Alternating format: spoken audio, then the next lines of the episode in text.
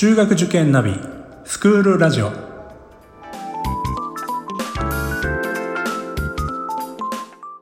スクールナビゲーターののびるです。この番組は中学受験を目指すご家庭に学校の先生からの生の声や受験に役立つ情報をお届けするラジオです。それでは早速今日の学校の先生よろしくお願いします。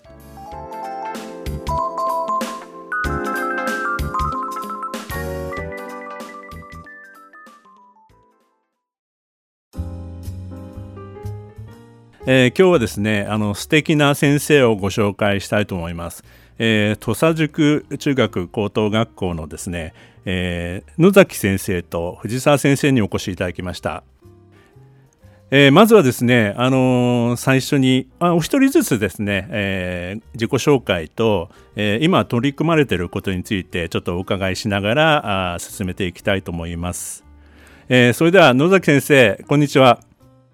あ、こんにちは。よろしくお願いします。よろしくお願いします。えー、野崎先生はあ理科の先生でいらっしゃるということで、あそうですね。はい。はい、で、あのレゴの資格もお持ちだということで、まああの、はいはい、学校でのいろいろ取り組みもされていると思うので、その辺もあの自己紹介とともにちょっとお話しいただけますでしょうか？はいあ、なるほど。わかりました。よろしくお願いします。えー、っとですね、今紹介のありましたレゴの資格というのは正しくはですね、えっと、レゴシリアスプレイメソッドというのを使ったファシリテーションの資格なんです。教材教材の今提供する資格になってまして、で、今全国で日本だと600人ぐらいいる資格です。で、どういったものかというと、まあ、レゴブロックを使ってこう何か遊ぶではなくてですね、えー、自分の考えているものをレゴブロックを使って短い時間で組み上げていって、で、それでそれをもとに自分の思考を対話していく、自分の意見を言っていくっていう場の作りをしているというか、まあ、する、えー、ファシリテーションの、まあ、資格ですね。それを今、えー、今度最近取りまして、今、えーと、新年度に向けてそれをどうやって学校に取り組んでいくかとかあと学校の中ですね、えっと、ちょうど今、えー、一緒に出ている藤沢から、えっとまあ、教員の研修の方で使えないかとかですね。いう、えー、といった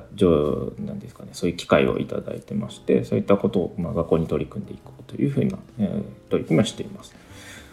あのレゴの資格を取ろうと思っったきっかけか何かはあったんですか？あなるほど。えっとですね私やっぱりこう普段から対話をすごく大事にしたいと思っていましてでそうした時にですね、まあ、偶然そのメソッドのワークショップに出会ったんですけれども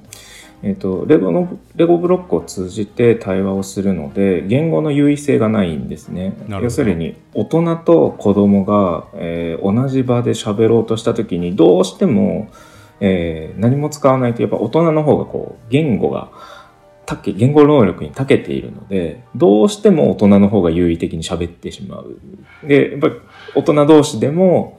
大人の方大人でも喋りが長けてる人がどうしてもこう喋ってしまって言えないでもぞもぞしてしまうっていうケースがまあ社会人だったら結構経験することあると思うんですよ。ありますね。で僕ももともとこう喋るのが得意ではなかった。ったんですけど少しずつ自分では慣れていって喋れるようにはなってきましたけどどうどうもこう子どもたちも意見は持ってるけど言えないとか後々になってみるとああだったのに言えなかったとか。なんでそもそもやっぱり慣れていないとかその思っていることが表現しきれないっていうケースは多かれ少なかれあるっていうふうに感じててでそれを本当に乗り越えられるこれは、えーと自分の息子と一緒に参加したんですけど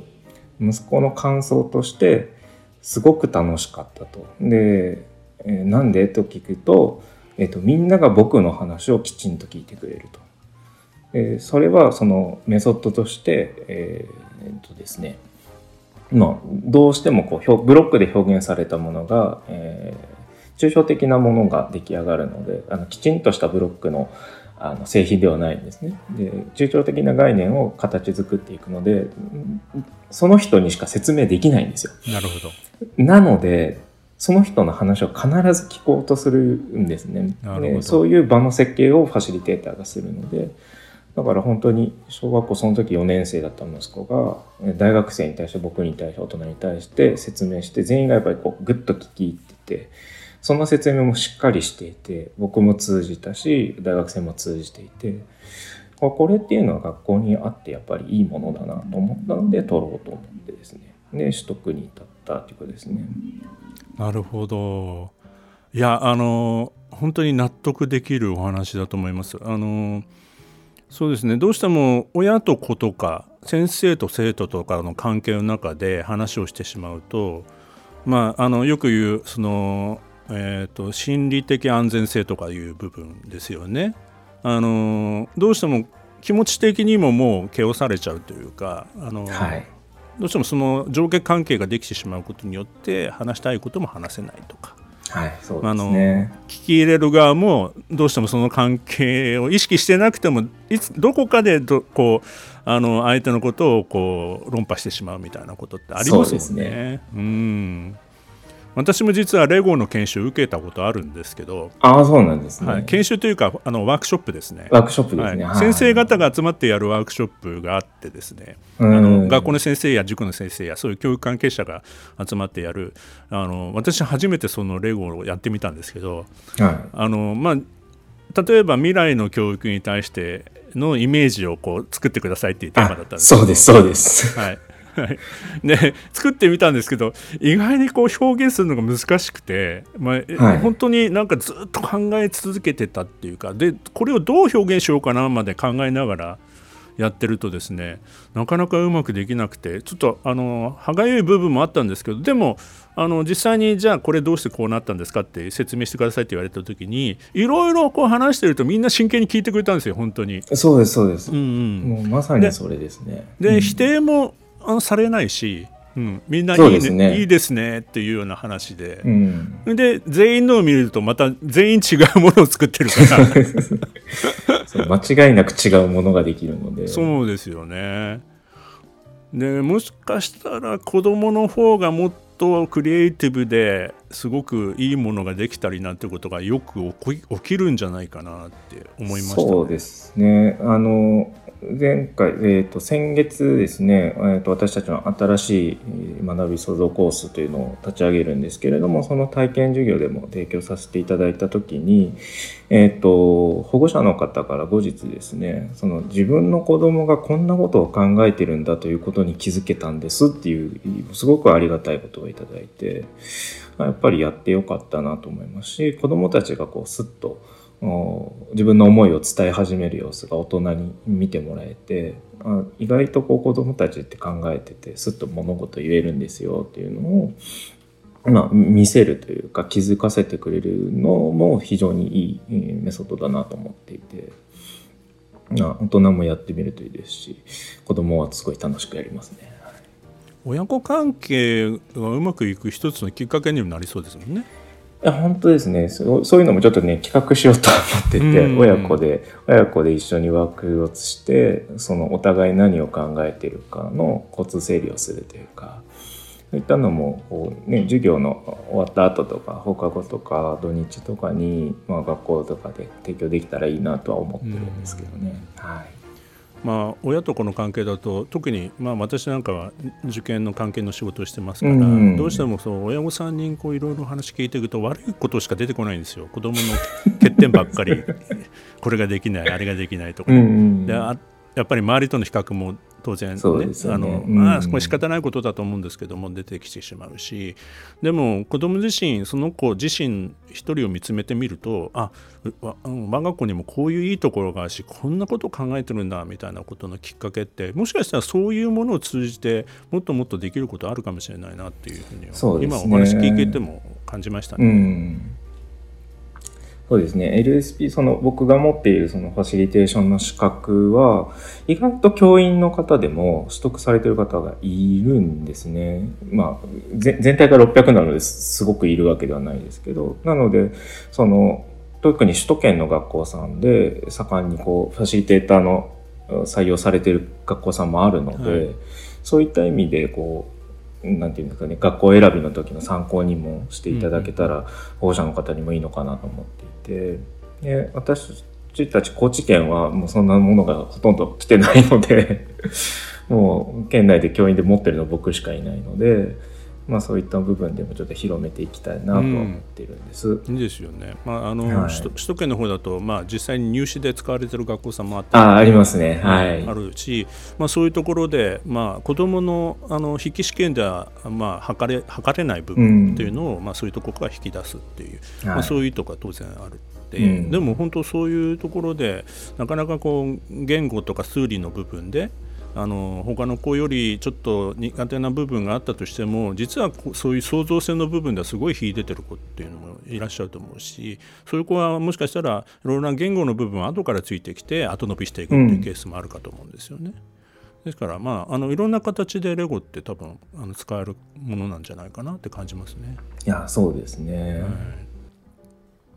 えっと、今後あの来年度はじゃあそういう意味では授業にもっと積極的にこう使われていくみたいなことを考えられてるんですね。そうですね特にその新コースの立ち上げがあって、はいはい、探究を中心にやっていきますのであそれぞれの子どもたちが本当は何をしたいのかっていうのを見つめ直す部分でも、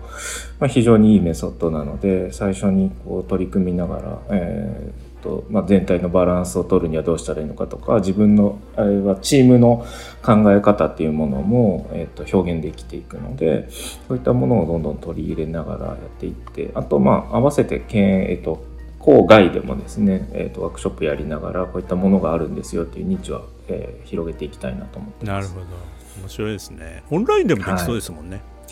そうですね。ブロックを何とかして配布されてる一応できるんですけど、ここはね、結構ね、まあ、えなんていうかね、技術的な部分が必要になってくるので、まだまだオフラインが先にやれたらなという感じでは今いますけど。ね、はい、ありがとうございます。すごく、はい、あの楽しみなあの取り組みだと思います。はい、はい、ありがとうございます。えー、それではあの二人目藤沢先生に登場していただきます。藤沢先生、こんにちは。こんにちは。よろしくお願いします。藤沢先生は YouTuber ということで伺ってますけども。はい、あ、なんかそんな風に言っていただくとちょっとこそばゆいところもあるんですが、まあ、あの YouTube チャンネルも、えっ、ー、とですね、まあ、今年の1月ですね、もうすぐで1年になるんですけど、えっ、ー、と、解説をさせていただきました。はい。なんていう名前ですか？えー、未来クリエイターズチャンネルという、えー、チャンネル名になってます。かっこいいですね。ありがとうございます。はい。えー、あの先生は英語の先生だとお聞きしてるんですけど別に英語の内容で発信してるわけではないんですよね。あもうえっとですね英語もあるんですけど、まあ、数としてはメインではなくてどちらかというと,、えっとその始めたきっかけにもなるんですけれどあの、えっと、ICT 教育で、えー、一体どうやって進めていったらいいんだろうっていうところで私自身ですねあの、まあ、4年前からうちの学校では iPad を、えー、と使って、えー、全校で導入をしてっていうことをやっていたんですけど、まあ、その、えーと、ICT 教育と向き合っていく中でやっぱりこうそれをスムーズにというかあのえー、効果的に学校の中で使っていくっていうことには結構超えなきゃいけないそのハードルがいろいろあってでハードウェア面だけじゃなくて実はそのソフト面というか教員のマインドセットの部分っていうのがすごく大きいんじゃないのかなっていうことをすごく強く思うようになりましてなんかこれからおそらくあのこの ICT 化の流れっていうのは、えー、全国的に広まっていくだろうと思った時にきっと僕と同じように困る人がたくさんいるに違いないというふうに思って、まあ、そういう人たちの少しでもなんか心の支えになればいいなと思って情報発信をし始めたという感じです。ありがとうございます。ということは先生あの YouTube で配信されてるっていうのは ICT の活用の仕方授業のにこういうふうに取り入れた方がいいみたいなことそうですねそういうところもありますもう具体的な、えーと、いわゆるハウツーものというような、えー、こういうような、えーと機能がありますよとかこういうふうに使ったらうまくいきますよなんていうようなものもありますしそれから、えー、もう少しこの、えーと、こういうような授業の形式はどうでしょうかとかっていうようなそのえー、授業の在り方について、えー、いろいろですね、えー、おすすめをさせていただいているというか、えー、自分の実践を振り返ってこんな風になってますよという紹介をさせていただいたりとかあるいはあのいろんな人と対談をするということで、えー、卒業生だったりとか、えー、他の県の先生だったりとか、えー、そういう人と,、えーと、今後の教育で大切な在り方ってあるいは教員のスタンスってどんなものなんだろうみたいなことを、えー、話していたりします。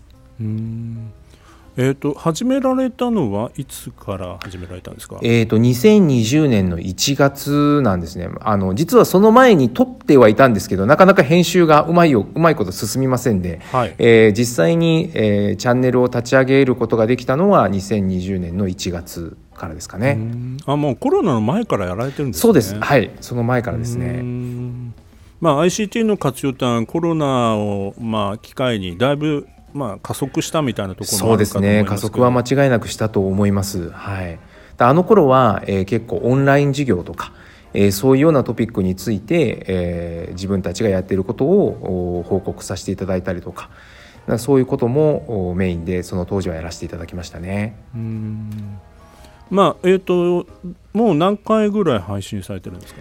そうですね。今動画が30本ちょっとぐらいですかね。はい、なかなか月に23本とかぐらいしかなかなか上げられないんですけど、はい、そんなペースです。なるほど何かちょっとあのこういうおすすめの動画というか、まあ、あのやってみての感想も含めてですね具体的にこんな動画がありますよっていうのを教えていただければありがとうございます、えーと、はい、今ですねあの私のチャンネルに入っていただくと一番最初に出てくるのが私の授業遍歴みたいなものを扱ったもので、えーと英語の教員なのでそのえー、授業でワクワクしてますかっていうそういうサムネイルにしているんですけどなんか自分の授業実践を振り返っていた時に ICT が入ってくる前とその後とでそれと向き合い始めていったらだんだんその授業のえー、あり方が変わっていったというのをですね、えー、まとめている動画があるんですね。で具体的にその生徒と私の授業の中で、え、どういうような取り組みをしてきたかっていうことをまとめているものがありましてこれがですね結構あの今見られている動画なんですね。であのやっぱりその教員としてのその何て言うのかえっ、と細かいところまで全部管理をしていくのが良い教員だっていうふうにもう僕もずっと思ってきたんですけれど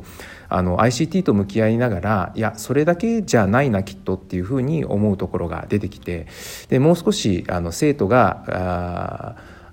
自分で動けるようになるための場作りってどういうものだろうとかその時の教員の関わり方ってどういうふうにあったらいいんだろうとか、えー、そういうことをすごくこう強く思うようになってきてそれをまあ授業の中のデザインで、えー、やっていくためには、えー、どんなことをやっていったらいいだろうっていうのの試行錯誤の遍歴が、えー、その動画の中には、えー、と綴られています。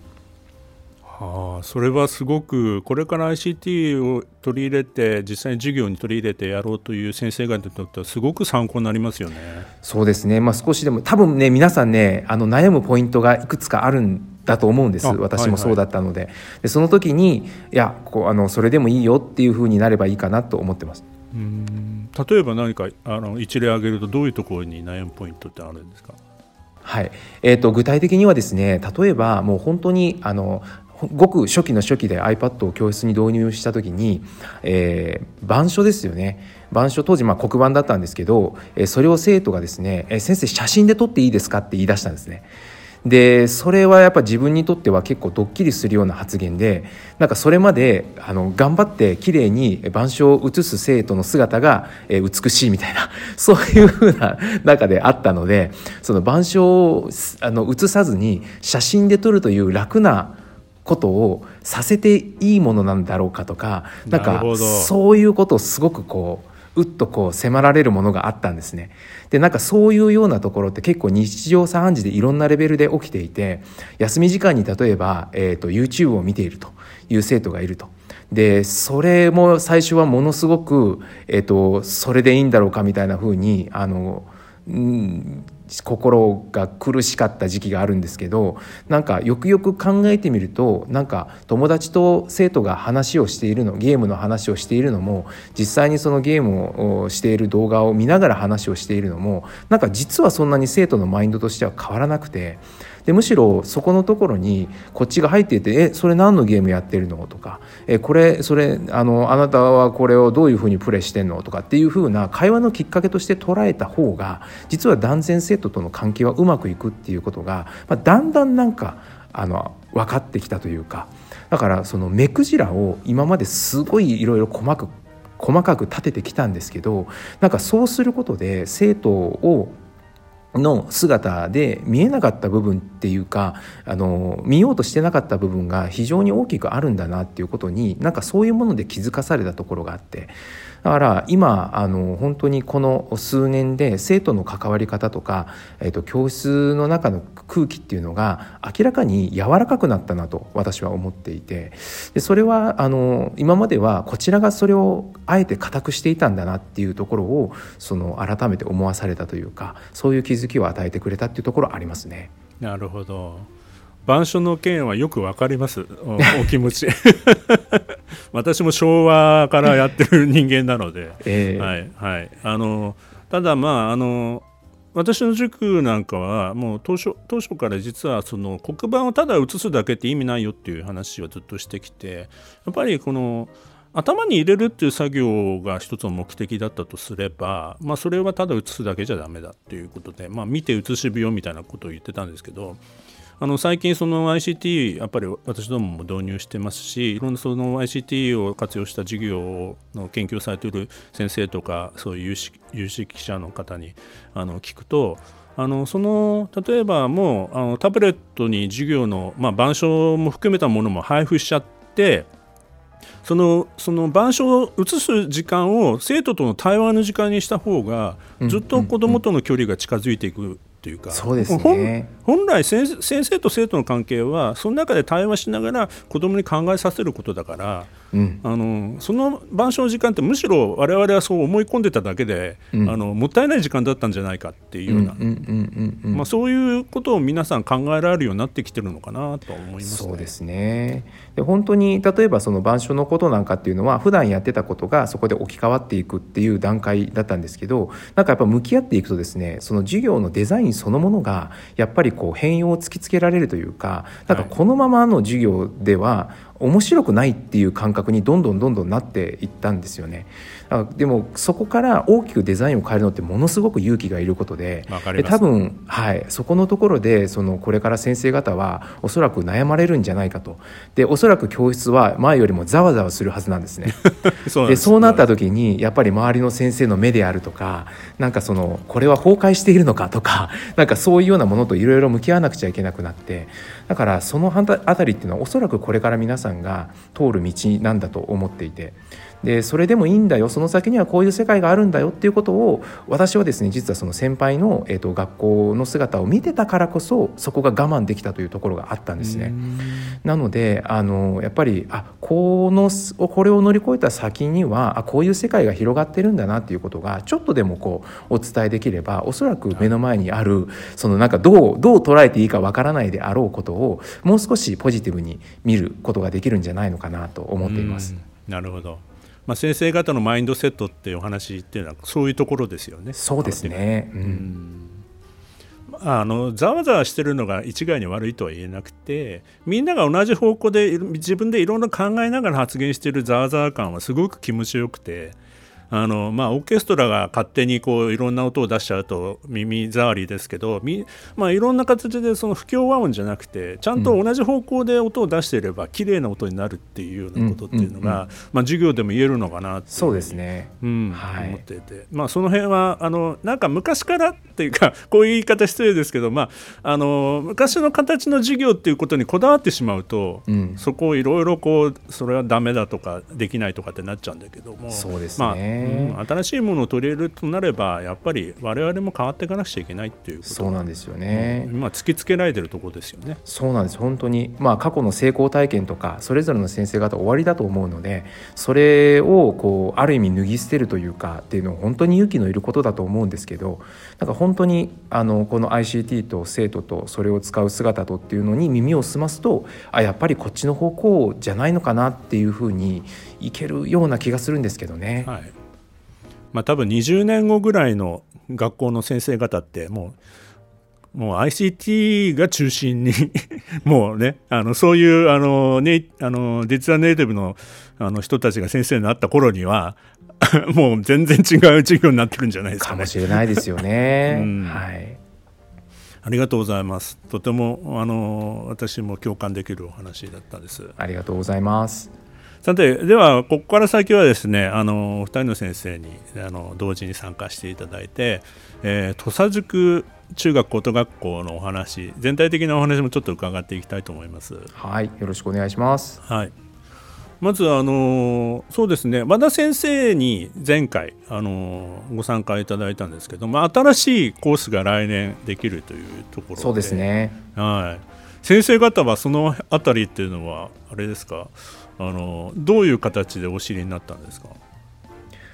えー、っとそうですね、まあ、あの学校の中で新しいコースを作ろうというふうな話はこう、えー、去年の、えー、年末もう少し前かな？ぐらいから、まあ、構想はあの学内で出てきていて、はい、はい、でそれをなんか一緒にやってくれる人をやっぱり探していたようなところもありまして。でその時に和田先生であったりとか今日の野崎先生であったりとかっていうところもきっと興味があるだろうということで、まあ、あの気が付いたら一緒にあの作る側に回っていたと いうような感じですかね。いやあのこの前伺ったらもうめちゃくちゃ面白そうなコースであのもう入試で動画の提出があるってお話伺ったんですけど 画期的ですよね。はいまあ、来年そのコース1年目で1年生が入ってくるということでなんかいろんなななんかことが挑戦できるっていうお話も伺ってたんでまああのいろいろ作りながらの部分もあるかと思うんですけどそれすごい、ね、楽しみですよね先生方にとっても。いや本当になんかあの、まあ、コースの性質上あのこっちで完璧にプランニングしてスタートっていうことはなかなか難しいと思っていてその入ってくる生徒が何を持っていてでどんなことをやりたいのかに耳を澄ましていくっていう側面が結構あるのでそこはやっぱり、まあ、ある意味怖いところですよね。事前に準備が仕込めないというか うんそこのところは、まあ、もちろんするんですけど授業とかはいろいろ組み立ててはおくんですけれどそれでもなおあの走り始めないとわからないという。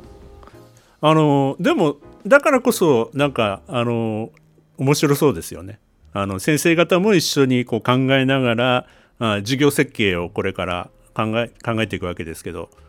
うん、あの決まったものがあるんでは意味がないわけですもんねそもそもこのコースは。そうなんですよね。いやそうですよね。いやその予定調和って安心はしますけど多分その子どもたちの生活の中であまりこうワクワクしないんですよね。でもでそういったものを求める部分もあるのででそれがどんどんどんどん僕らが子供だった時代よりも増えてきていると思うのでそういったものを学校に取り入れて大人も一緒にワクワクしながらこう作り上げていこうねっていうのが、まあ、一つ新しい考え方なんじゃないかなという部分があるのでなんか実践ができればいいなと思ってますね。まあ、予定していたことがもうそうじゃなくなるっていうのはもう今年もう痛いほど感じます。そうですよね。本当そうですよね。本当に。あのいろいろ言われたじゃないですか。AI シングラリティとかいろいろ言われてたんだけど、うん、去年段階で。もうそんなことよりももっとすごいものが来ちゃったっていうのが今年ですね。うんでもなるべくしてなったと言ったらもうすごく無責任な言い方なんですけど、うん、でも我々大人もそういう考え抜いていかなくちゃいけないすごくその答えのないものに向き合っていかなくちゃいけないということを、まあ、まさに今年あの、まあ、突きつけられた1年だったんじゃないかなと思いますね。もう本当におっしゃる通りですね。だからまあある意味そのこの答えのないものに対して持ってるリソースを集めながらどうやってこのベターな解を探してそれから実行にまで移していくのかっていうここのところはあの本当にやっぱり今の学校教育の中では弱い部分だと思っていてあのそれこそコロナの時に私の大学の友人がまさにそのことをあのお医者さんなんですけどあの発信していたんですね。でそれを見た時にもう本当にあもう本当にその通りだなというふうに思ってじゃあそれが学校現場でどういうふうにやったらできるんだろうっていうところはすごくやっぱりそれから強く意識をして。まあ、こういうだから場があの作れそうだということはまあ恵まれたことだなとは思いますよね。でやっぱりそのサイズ感とかっていうものはやっぱりすごく大きなところとしてあって、まあ、今回はあの30名ということであの、まあ、規模としてはあのそんなに大きくないような規模でなんですけどやっぱりそこぐらいでしかなかなかそのスタートできないというか。うん、これが200人とかいう規模であの同じようなことができるかって言われた時にまたやっぱりちょっと違うものもあるだろうというようなことはですね思いますよね。あの小さく始めていくっていうのが今本当に大事なあの時代でまあ、その中でいろいろ改善できる時に改善していくっていうのは、まあ、あのビジネスモデルとしても今はそういうのがスタンダードになってると思うので、まあ、あのビジネスと教育を一緒にしちゃいけないんですけどもやっぱり小さいところから始めてよりこうあの改善のスピードを上げていくっていうことが小さいからできるっていうところもあると思うのですごくいいと思うんですよね。そうなんですよね、はい、その考え方ですよね。その考え方がもっと本当に学校の中に入ってきてほしいっていうか、うん、あのそれはすごく思います。まず始めましょうっていうのも大事だそうなんですよ。そこがもうなんか、はい、あの100じゃないと始めちゃダメですみたいなところが、学校の中ってやっぱりちょっとあってだからいやそうじゃなくてちょっと始めちゃってみませんかみたいな、うん、その感じがあのもっともっと学校の中で出てきてほしいなと思うところですね。いや本当ですよね。その僕は企業でも仕事をしていた経験があるので、まあ、50ぐらいで大体始めるんですよね。で やりながらこう改善をしていくのでそれがやっとこう学校にも入ってきたかなという部分とその今回のそのコロナの影響でみんなこうどうしたらいいっていうのをこう立ち止まってしまった人とその時にこうオンライン上でこう情報を集めに行った先生とでそのものすごく分かれたなという印象があってでもオンライン上にこう出てきて僕もすごくいろんな方からコンタクトを受けたり僕も自分でコンタクトを取りに行ったりした時にやっぱ新しくこうアイデアがどんどんどんどん出てくるんですよね。でそれを学校にすぐ取り入れて自分の授業に取り入れてすぐやっていくっていうのは今後のモデルにもなるなと思って。っていてそれの延長線上が新しいコースにこう根付いていけばいいなっていうふうに感じているのでなんかこうね新しい在り方というか授業だけじゃなくてものの進め方自体も新しくこうやっていけたらいいなとは感じてますね。まああのいろいろ教育改革の議論というのはこれまでもされてきたと思うんですけど大学教育改革をはじめとして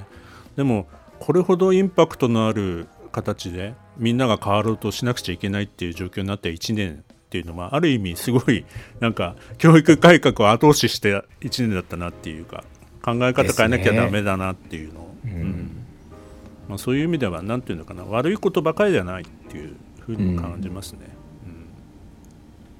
逆に言うとなんかそれぐらいやらないと変わらないものだったのかもしれないという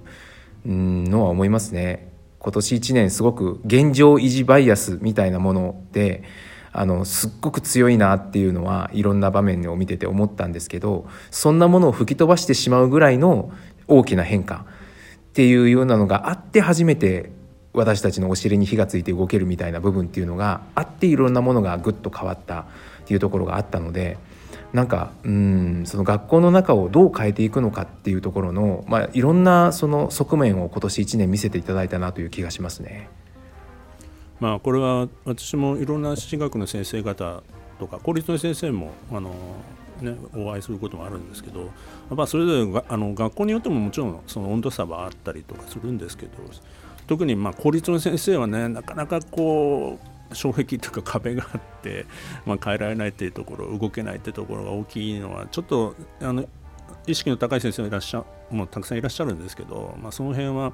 私学の先生というか私学の方の方が、まあ、今回はすごく動かれて柔軟に対応された方が多かったなというふうには思いますね。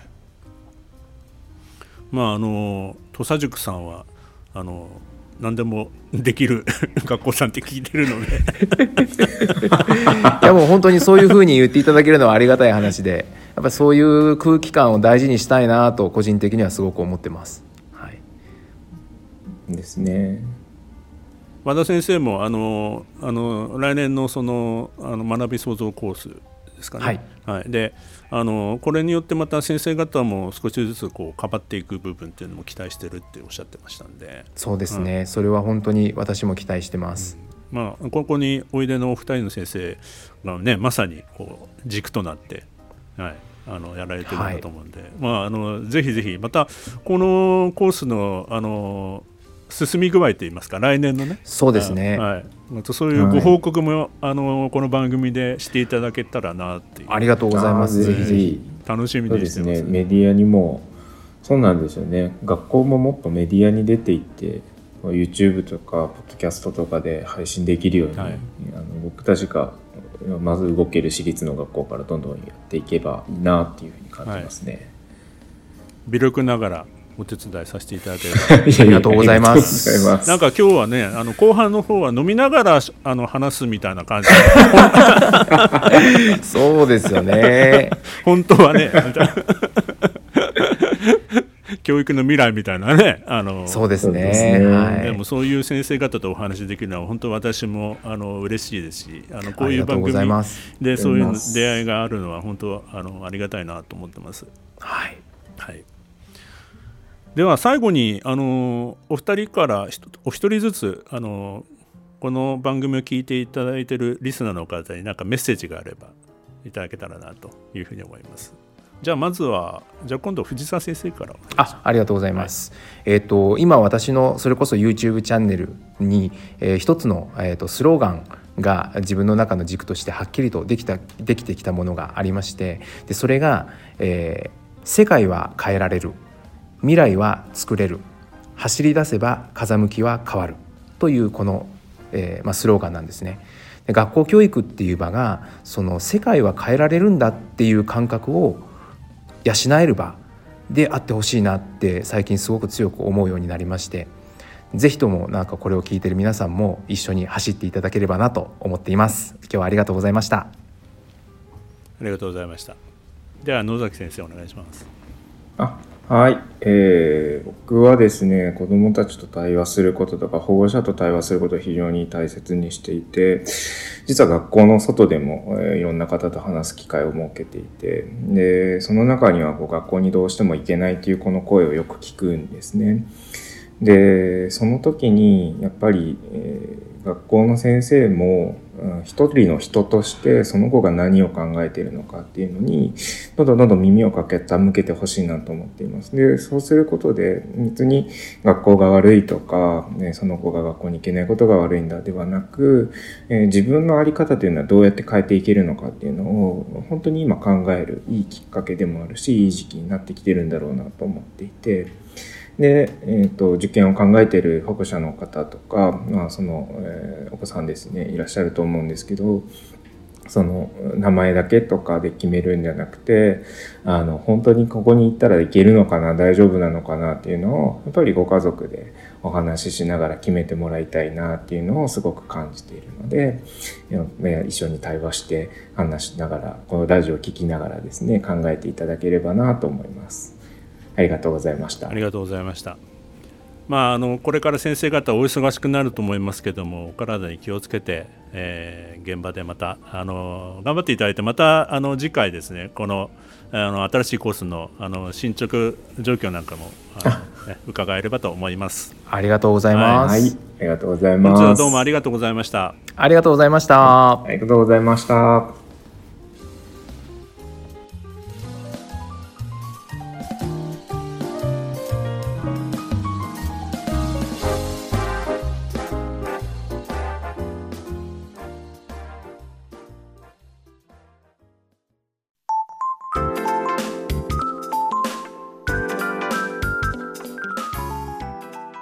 この番組では番組への感想、出演してほしい学校など皆様からのお便りをお待ちしています。また、受験に関する質問や相談にもお答えしていきますので、番組の概要欄のリンクや Twitter のダイレクトメールからお気軽にお寄せください。Apple、Amazon、Google、Spotify などの無料のポッドキャストアプリから登録または購読のボタンを押していただくと更新情報が届きますので便利です。それではまたスクールラジオでお会いしましょう。